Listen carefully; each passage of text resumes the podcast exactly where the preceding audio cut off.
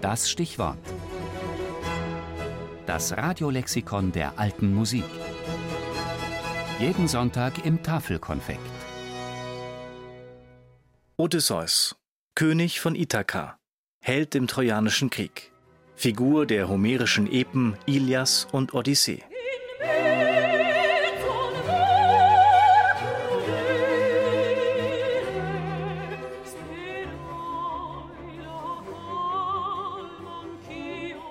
Die Odyssee ist ein Epos, dessen Ursprünge vermutlich bis in spätmykenische Zeit um 1200 v. Chr. zurückreichen.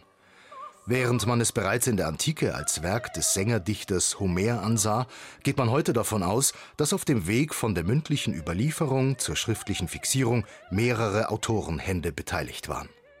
Für unsere Zeit sind die homerischen Epen Literatur, aber sie wurden von ihren Dichtern, den sogenannten Rhapsoden, singend vorgetragen.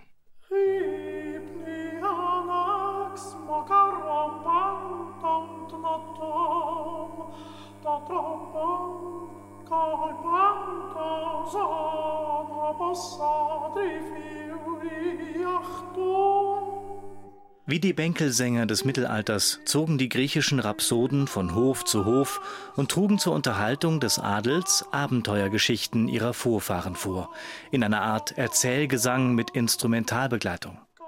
Es gibt über den Gesang der Rhapsoden keine Zeugnisse, erhalten sind nur die Texte der Epen. So etwa stellt sich das Ensemble Melpomen vor, könnte ein Hymnus Homers geklungen haben.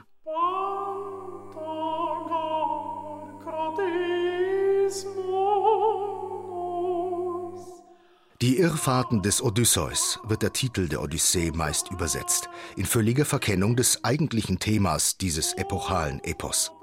Denn nicht um die Irrfahrten geht es, sondern um die Heimkehr des Todgeglaubten und die unerschütterliche Treue seiner Ehefrau. Das erkannten schon Claudio Monteverdi und sein Librettist Giacomo Badoaro. Sie brachten um 1640 die erste Odysseus-Oper heraus, Il ritorno d'Ulisse in patria, die Rückkehr des Odysseus in die Heimat.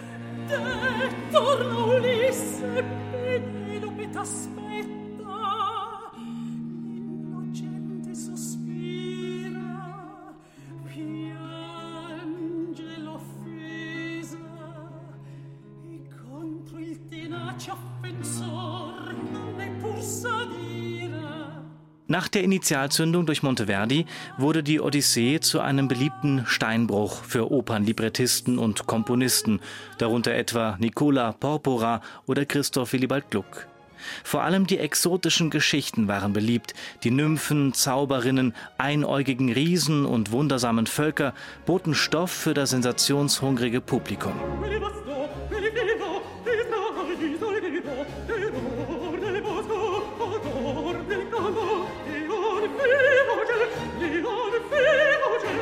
Odysseus fasziniert als Figur durch den zweischneidigen Charakter, den Homer von seinem Helden in dem früheren Epos der Ilias zeichnet. Ein glänzender Redner, geschickter Vermittler bei Streit, aber auch rücksichtslos und hinterlistig. Odysseus als listiger Erfinder des trojanischen Pferds rückte aber gegenüber dem Abenteurer und Helden erst später in den Fokus der Oper.